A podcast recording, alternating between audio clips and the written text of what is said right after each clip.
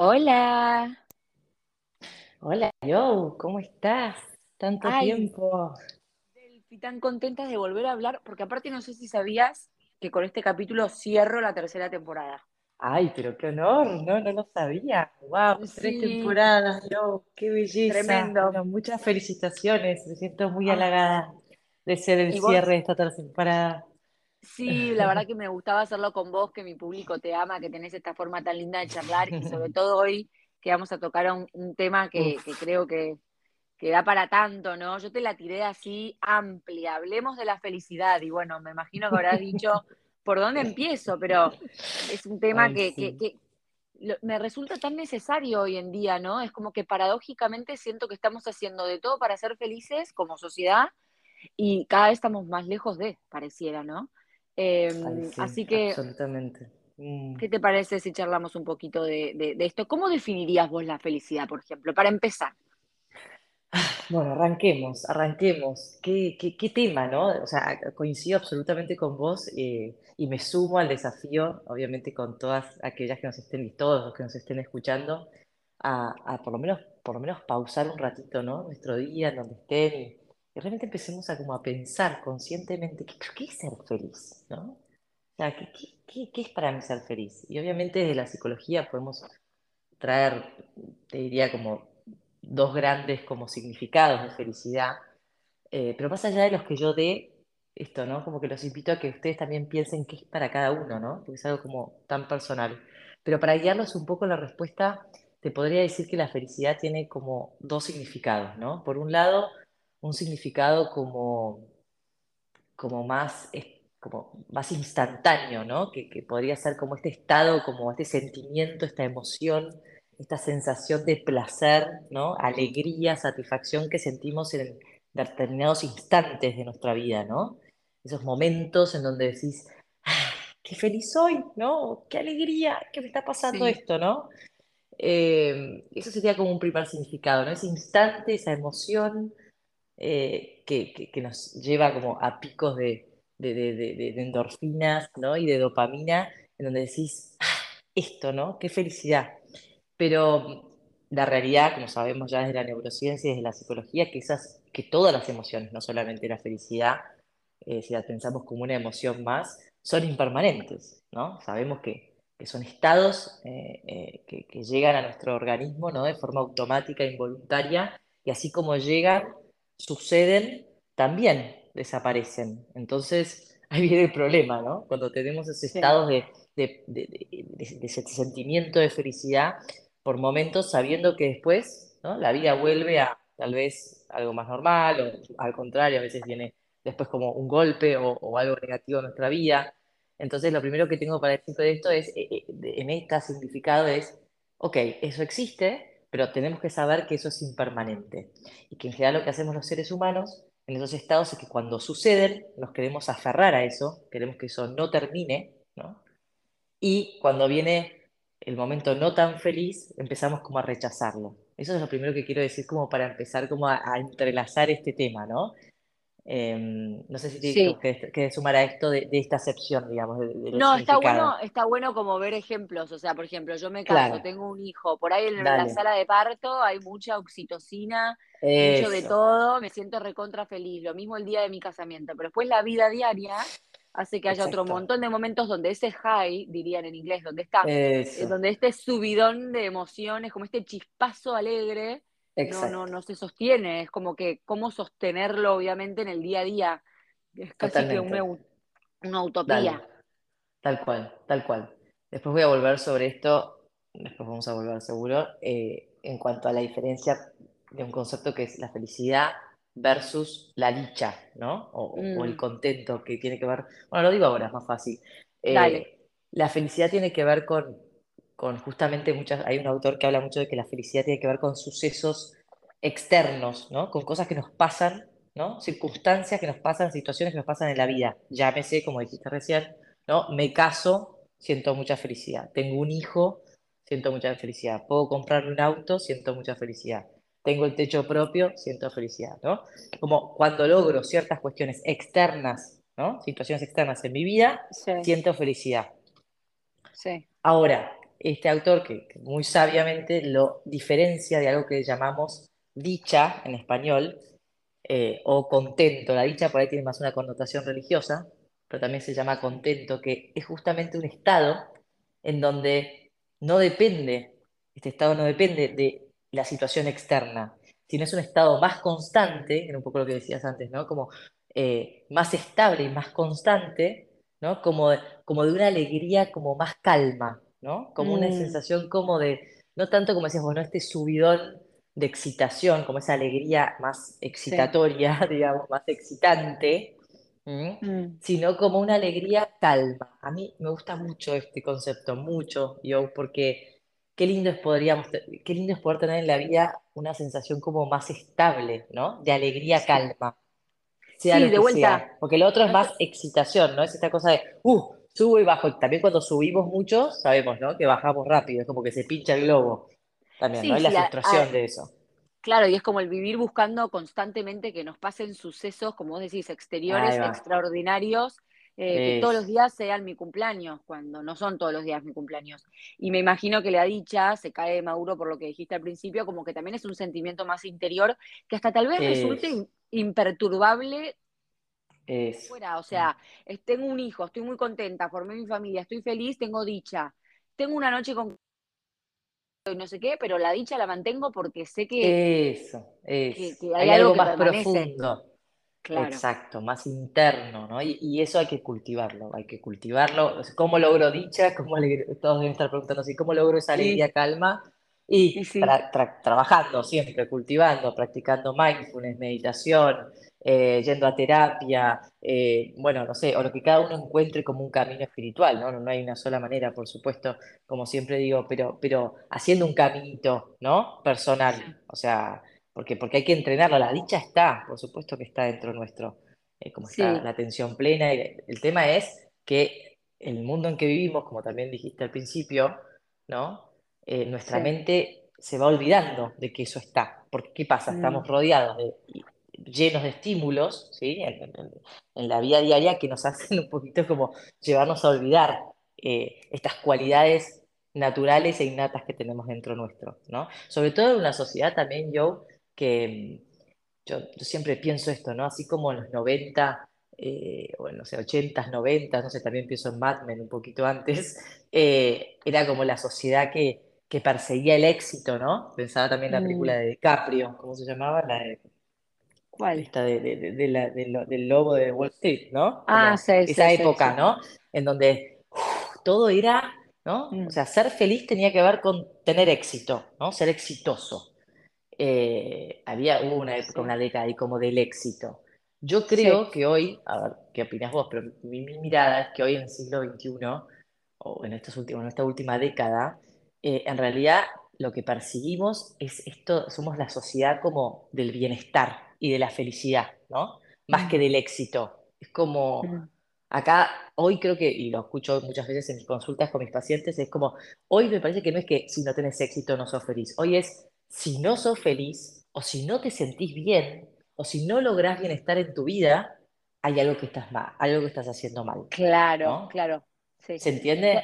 Sí, sí, No pasa tanto por el éxito, sino por, como, como vimos, esa sociedad de consumo del bienestar, del New Age, del coso de la velita, del otro, del spa, del bueno. Si no lográs eso, hay algo que estoy haciendo mal. Entonces se vuelve como una trampa, ¿no?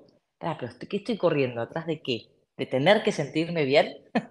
Porque esto es lo que sucede, ¿no? O lo tengo que llegar, ¿se entiende? Como una nadie, ya exigencia. nadie envidia al perfil Yupi eh, que labura No, de, de 9 tal cual. a, no sé, a las 8 de la noche y tiene un montón de guitas Eso, y eso ya quedó de modé.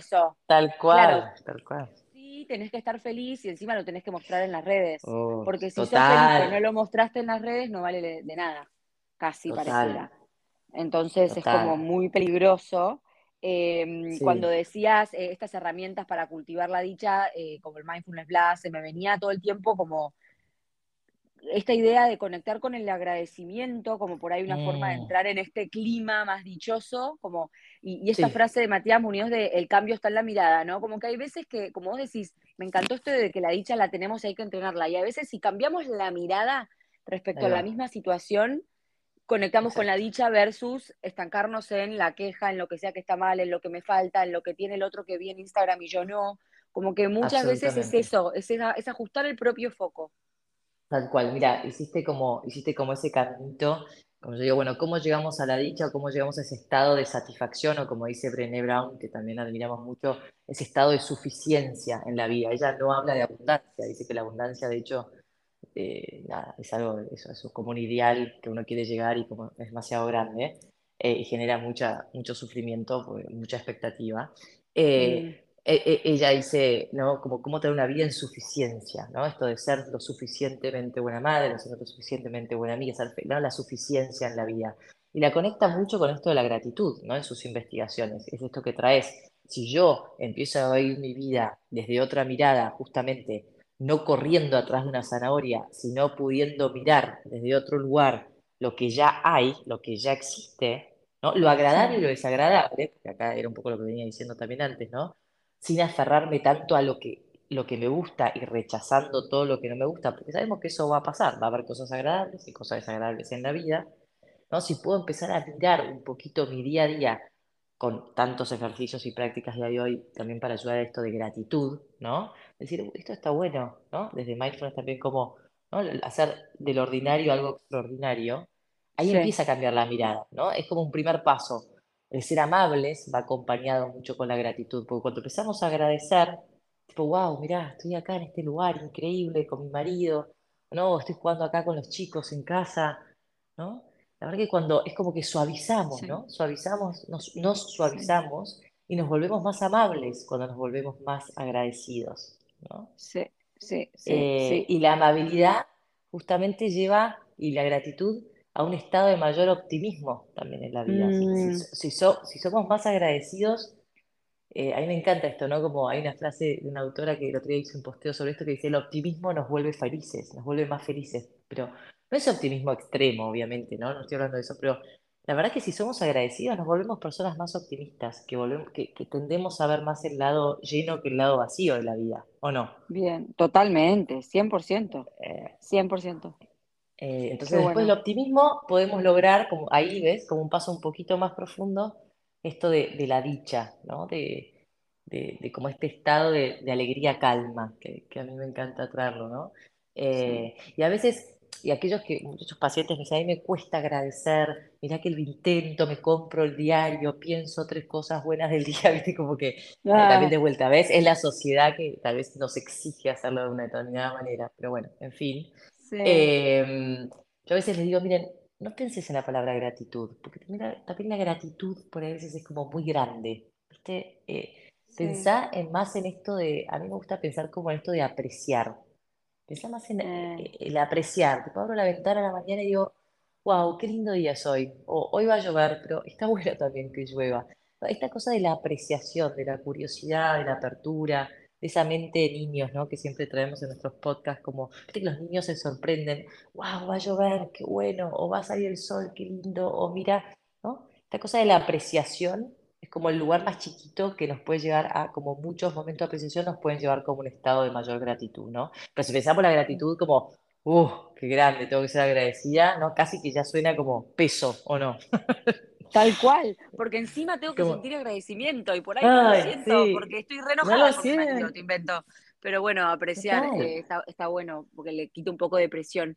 Y otro tema que me nace pensar a mí cuando hablamos de, la felicidad, casi que inevitablemente, es esta mm. tendencia que tenemos los seres humanos a como lo bueno en general en la vida nos resulta como más efímero, más fugaz, más difícil de como sostenernos de eso, mientras que lo malo lo magnificamos eh, no sé, te voy a mm. poner un ejemplo muy pavo. Me pasa a mí con todo. No sé, me escribís vos y me decís qué lindo libro, eh, te agradezco. Me escriben 30 más, genial. Me escribe una chica diciéndome no me gustó y como que por ahí me engancho con eso. Este es un ejemplo que no habla tanto de la felicidad, pero sí de esta tendencia que veo en todos, en que hacemos de lo, de lo malo como algo más duradero, mientras que lo mm. bueno nos resulta más difícil permanecer de algún modo. ¿Eso hay alguna explicación desde las neurociencias de por qué lo hacemos? Sí, absolutamente. Viste como en la tecla de algo que, quería hablar hoy, así que buenísimo que me lo trajiste. Eh, lo interesante esto, yo, escuchen esto. La mente humana, ¿sí? evolucionó hace más, no sé, creo, que la, evolución más fuerte de la mente humana fue en los últimos 100.000 años, ¿sí? Cuando, cuando evolucionamos, ¿no? Desde, desde el Homo sapiens, cuando el Homo sapiens apareció en la Tierra. Y piensen una cosa, la mente humana no evolucionó para hacernos sentir bien, para saber contar chistes, no sé, hoy pensaba, ¿no? Para bailar, para, para, agradecer. quiero, para agradecer, exacto, para decir qué lindo día hoy. la mente humana no evolucionó para eso, la mente humana evolucionó para ayudarnos a sobrevivir en un mundo lleno de peligros y de amenazas. O sea, vos imaginate que sos uno de los primeros, no sé, primates en esta vida, ¿no? Lo que yo, ¿te acordás cuando estudiábamos los cazadores recolectores? No sé, ¿no? ¿Qué, ¿Cuáles eran sus necesidades? ¿No? La comida, el agua, la casa, el sexo, reproducirse. Entonces, esos primates, nuestra mente fue evolucionando ¿no? con una única prioridad que era hacer foco, esto es muy importante, hacer foco en todo aquello que me pueda hacer daño o que pueda resultar amenazante para poder evitarlo, para poder defenderme. ¿Se entiende? Entonces, hace miles de millones de años que nuestra mente, cientos de miles, no, cien mil años, no millones, ¿no? Nuestra mente primitiva, ¿no? Está seteada como para estar siempre en alerta de detectar problemas, ¿viste? O posibles amenazas. Esto que decís, esta mujer que me escribe y no le gustó tanto mi novela, ¡pum! ¿no? Ahí, ¿no? Estoy atenta a eso. Acá hay una amenaza. ¿Esto es bueno o es malo? ¿Es lindo o es feo? ¿No? Estamos todo el tiempo eh, con el juicio, mm. ¿no? Evaluamos. Es, e, esta, me lo está diciendo, este comentario de Instagram, ¿con buena onda, de forma inofensiva o me está atacando? ¿O esto es peligroso? ¿O me está diciendo algo entre líneas? Sí, sí, sí, sí. ¿No? Sí, sí, sí. sí. que todo y entonces, nuestra mente está... Bueno, pero hoy, ¿qué pasa? Hoy la realidad es que nuestra mente no, tiene un lobo o un, oso que sale a, atacarnos en la selva. Hoy en realidad tenemos otras amenazas. Hoy, hoy tenemos miedo de ser rechazados, tenemos miedo de perder un trabajo, de que nos deje nuestra pareja, de enfermarnos, ¿no? Pero esta es la explicación un poco de por qué, como decís vos, nuestra mente hace más duradera o pasamos más tiempo preocupándonos por aquellas cosas que pueden llegar a ser amenazantes que por decir te amo y cantar una canción y bailar con nuestros hijos. ¿Se entiende? Sí. Como que nuestra mente está muy seteada para esto. Y además, mira, te voy a decir algo más yendo a esto de las redes sociales. Otra cosa que hacían los primates, o piensen en los mamíferos, es que una cosa esencial para la supervivencia que era el clan, o sea, lo social. Si el clan te daba la espalda, ¿no? O te dejaba arafue, ¿qué pasaba? Venía, te quedabas arafue y después venía el primer ¿no? Eh, depredador y chau, fuiste. Entonces, hoy piensen que ese clan es, no me quiero quedar afuera, el famoso FOMO, ¿viste? Que es como el síndrome de hoy, ¿no? El theory of, missing out. Es como, encajo o no encajo, estoy haciéndolo bien o no estoy haciéndolo bien. Ay, ¿no? Tengo miedo a que me rechacen. No somos tan diferentes a, los otros mamíferos, ¿viste? Yo como que mm. no somos tan diferentes a, otra cosa. Entonces, eh, pensé que antes para ellos era, bueno, estar adentro o afuera de su clan primario. Hoy tenemos una sociedad, como decimos, redes, revistas, miles de personas que son más rubios, más altos, más flacos, más sexy, más poderosos, más ricos que nosotros, que nos todo el tiempo nos traen permanentemente imágenes de posibles amenazas, de, de lugares en donde me siento afuera. Entonces tengo que hacer algo para pertenecer. Y ahí viene el tema del consumo, que también quería hablar un poco hoy en relación a la felicidad, por el famoso, ¿no? ¿El dinero lleva a la felicidad? Sí. ¿y cuál es la respuesta? claramente, que no. Aparte, la neurociencia lo he estudiado muchas veces. Me lo escuchaba una entrevista también que decía que hicieron un estudio con la gente que se gana como los grandes premios, viste, de la lotería, o no sé cómo se llama en Estados Unidos, viste, como el, gran premio anual, como el gordo de Navidad, no sé cómo se llama, en Estados Unidos. Y lo que muestran es que la felicidad después de los cuatro meses, de cuatro a seis meses, ¿no? Empieza a bajar ese estado de bienestar, ese estado de felicidad, esto que hablábamos antes, ¿no? Ese estado como más superfluo, ¿por qué? Porque, porque la vida misma, o sea, eh, o sea, la vida trae sufrimiento, la vida siempre hay sufrimiento, siempre hay dolor, hay cosas que son inevitables. Entonces, cuando entendemos, como dicen los budistas, de que el sufrimiento es inherente a, la, condición humana y nos amigamos con eso y lo hacemos mm. parte de eso, de, nuestra vida y sabemos que vamos a tener una alta y una baja y una alta y una baja, cuando dejamos ese, nos dejamos llevar por ese fluir ¿no? de impermanencia en la vida, y sí, ahí está un poquito el secreto de la verdadera, entre comillas, felicidad.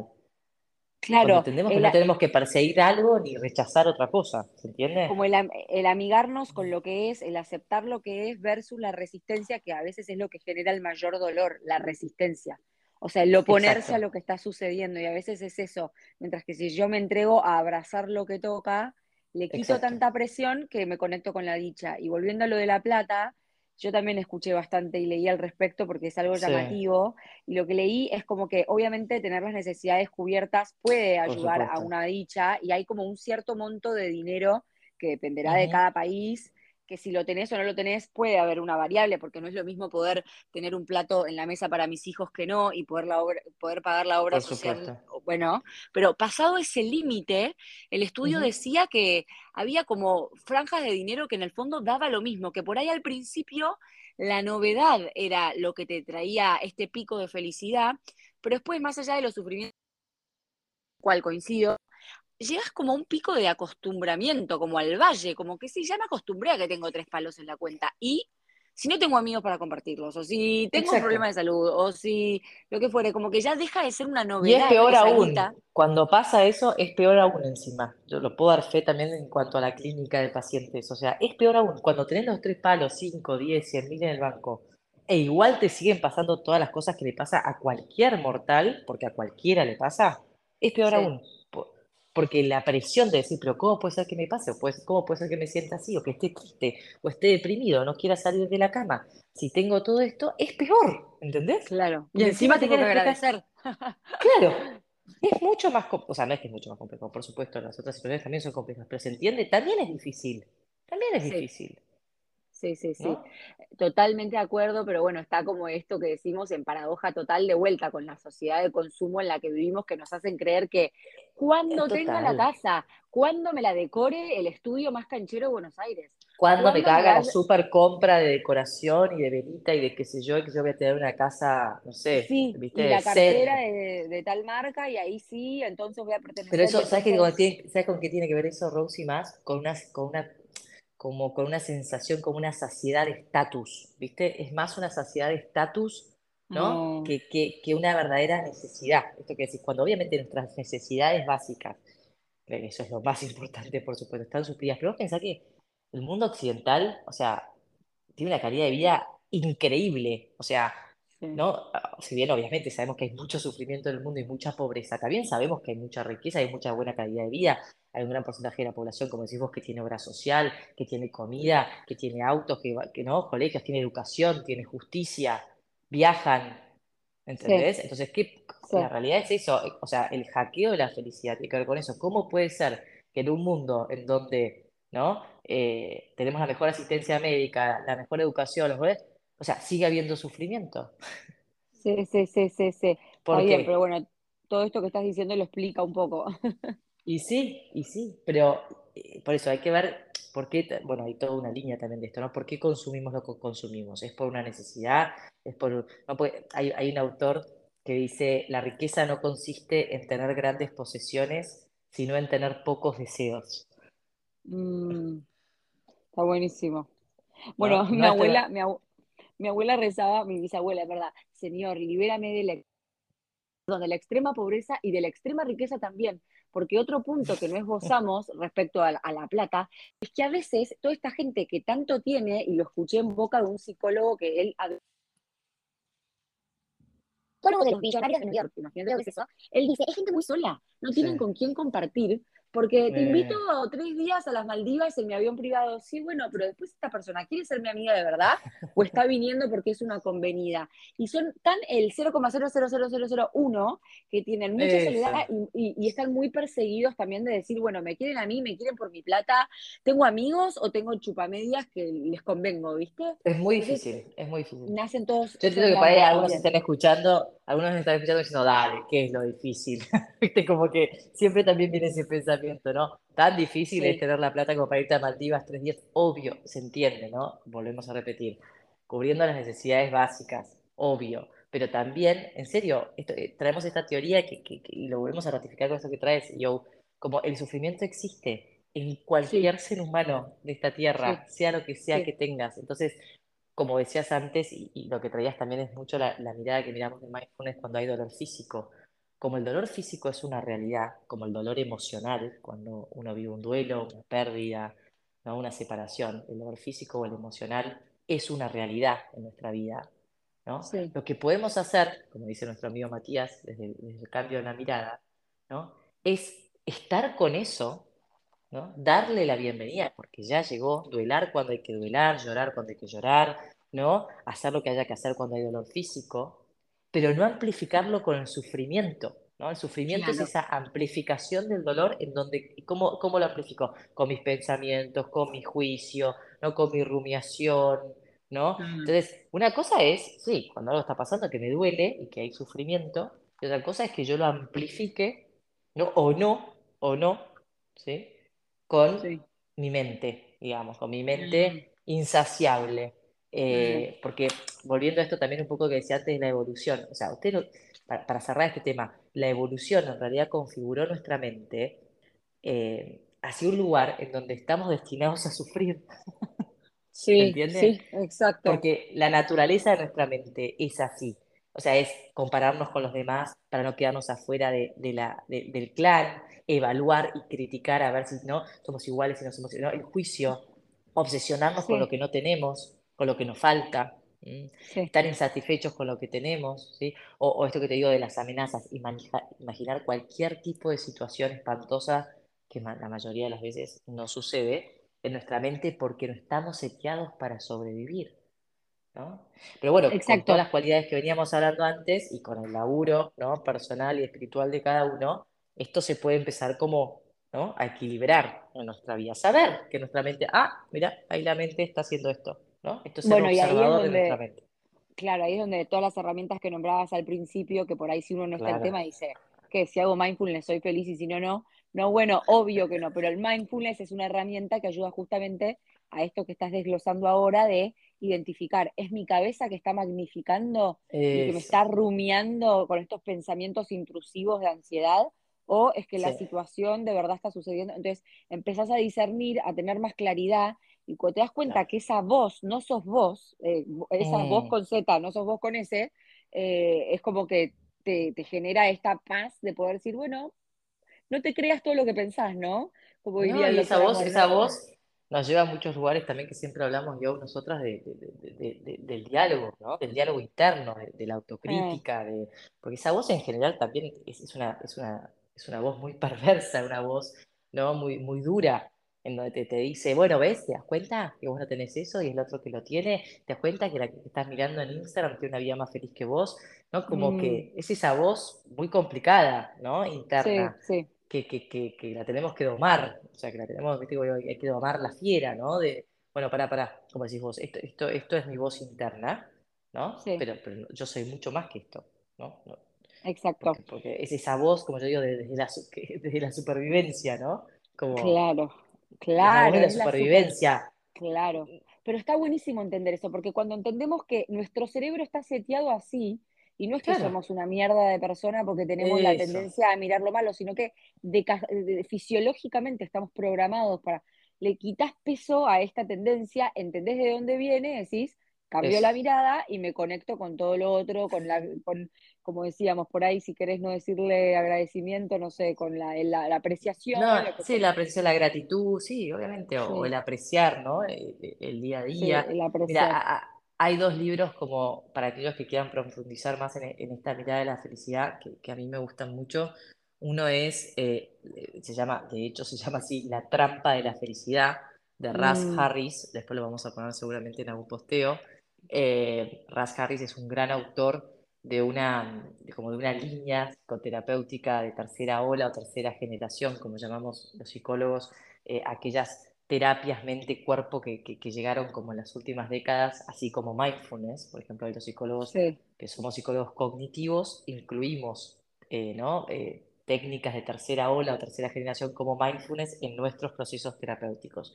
Bueno, además de mindfulness hay otras, no es la única, y Ras Harris habla mucho de otra que, es muy importante en cuanto al tema de la felicidad, que es la terapia de compromiso y aceptación, o ACT. Los psicólogos la llamamos ACT, que no es aceptación y compromiso, bueno, acceptance and ¿no? compromise eh, therapy, digamos. Em, y esta, esta técnica o esta teoría psicológica ACT habla exactamente de esto, ¿no? De, son, tienen como ciertos principios en donde nos ayudan, como decir, a, lidiar con el dolor, a vencer los miedos, a, a, construir como esta segunda, por ahí no llegué a decirlo, ¿no? Esta segunda, este segundo significado de la felicidad, que no tiene que ver con lo inmediato, sino con este estado como de una vida más, más plena, ¿no? Con más sentido, con propósito.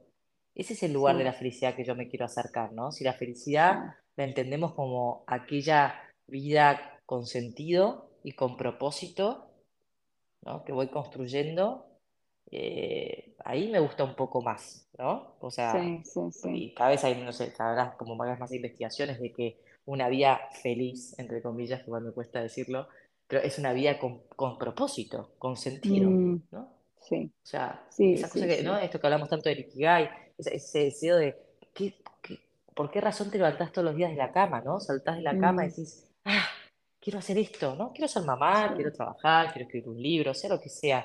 Pero quizás tenés una vida con sentido, con propósito, ¿no? Mm. Ya lo decía Víctor Frankl. Bueno, y hablar, él fue como uno de los primeros, de hecho, de hecho ACT, ¿no? Está como en la línea como más humanista existencial como, como, como Víctor Frankl, ¿no? Eh, pero, pero yo creo que va un poco más por ahí, como esto de, de dejar de perseguir algo, ¿no? Eh, dejar de entender o creer que la felicidad se tiene que encontrar en algún lado, dejar de buscar, ¿no?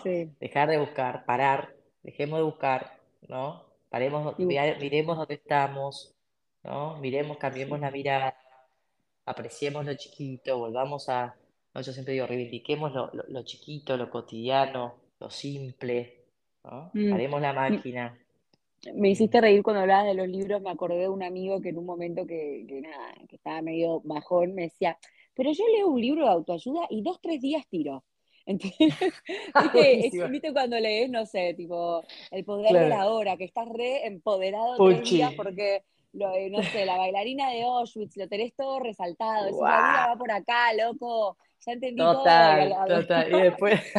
Dos, tres días tiro y después tengo que leer otro porque necesito refrescar. Bueno, ahí te das cuenta, pero bueno, pero está re bueno esto, de eso se trata, es un proceso, ¿no? También esto, cuando te digo dejen de buscar, o sea, esto no es una zanahoria, no es un lugar al que llegar, sino es un camino eh, al transitar. Hagamos foco en el camino, en el proceso, eh, mucho más que en el resultado. Y el segundo libro es, eh, si me van a preguntar seguramente, La ciencia de la felicidad, además de la trampa de la felicidad, se llama La ciencia de la felicidad, mm. eh, que también habla mucho justamente de los últimos estudios eh, con evidencia científica, neurociencia, eh, relacionados al bienestar y a la felicidad, ¿no?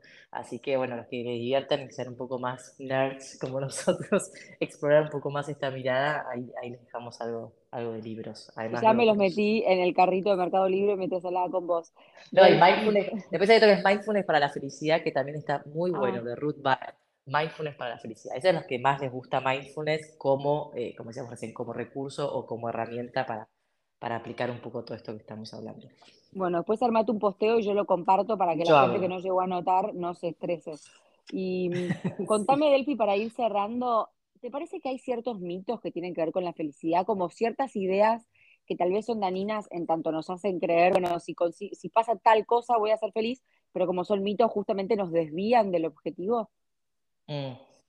Bueno, sí, absolutamente que sí. Yo creo que no se podríamos juntas en base a todo lo que charlamos eh, como destacar dos o tres. Eh, bueno, de esto lo, habla mucho Sonia en, el libro de la ciencia de la felicidad. Primero dice esto de, que esto que decíamos, ¿no? La felicidad no se tiene que encontrar. De hecho, hay una investigación que dice que el 40% eh, de nuestra felicidad depende de una actividad deliberada, como consciente, como una elección mm. consciente, ¿sí? Eh, y no tanto de, de vuelta, de algo externo que sucede en la vida. Voy a ser mm. feliz el día que, ¿no? Me case, el día que los chicos se vayan de casa, el día que dejemos de de, ¿no? de esto, de, buscar el, voy a ser feliz el día que, porque sabemos hoy de la ciencia que no depende de algo externo, sino que hoy el 40% de nuestra felicidad tiene que ver con, la, con esto, con la actitud y la decisión deliberada, ¿no? De decir, voy a ser feliz, y, y, interna, ¿no? De cómo es nuestro autodiálogo y cómo es nuestra mirada frente a la vida. Eh, eso primero. Después, esto de el mito, ¿no? De que esto, la felicidad cambia según las circunstancias de mi vida, ¿no? Eh, según lo que me esté mm. pasando o lo que no me esté pasando. Es un poco lo que decíamos recién, ¿no? Como, eh, ¿no? Cuidado con esto de estoy pudiendo o no ser feliz según lo que pasa afuera, que es un poco lo que decía también antes. Y lo otro es esta cosa de, a veces pasa esto de la felicidad se tiene o, no se tiene, ¿no? Como que, casi como que si fuera algo genético, ¿viste? Ah, qué pucha, qué feliz que es esta mina, ¿viste? Como, ¿cómo hace para ser feliz? ¿Viste? Como lo tiene el ADN, ¿no? Como esta cosa de, eh, ¿sos feliz o no sos feliz? Bueno, también esto que hablamos de la sociedad, ¿no? Como que esta sociedad que te fuerza a, tengo que ser feliz, porque si no, no soy feliz. Si soy más o menos feliz, hay días que soy más feliz, hay días que soy menos feliz. ¿No? no, está bien eso. Qué interesante igual esto que decís, porque yo tenía entendido, con mi ignorancia total, y vos me sabrás explicar, que hay ciertas personas que tienen una tendencia fisiológica, por así decirlo, a la depresión, por ejemplo, como que su mm. depresión es química, digamos, y no tiene que ver ni con las circunstancias ni con su mirada, sino que la tienen y la tienen que tratar con tratamiento, valga la redundancia, porque si no, como que solas es muy difícil salir de ahí, pero por ahí eso es un mito. No, no, no, no, eso es realidad, eso es realidad. Ah. En realidad, la ah. que, ¿sabes? Cada vez se muestra más dentro del mundo científico que, que hay enfermedades em, ¿no? psiquiátricas, entre ellas la mm. depresión, eh, que tienen cada vez más componente genético. A veces, a sí sabíamos, por supuesto, que las patologías más graves, como la esquizofrenia, la bipolaridad, bueno, otras, otras patologías más graves, eh, tienen un componente como hereditario bastante fuerte. Eh, pero mm. ahora empezamos a ver que también, ¿no? Bueno, ahora, en las décadas, la depresión, ¿no? Eh, es como, hay, hay una tendencia genética.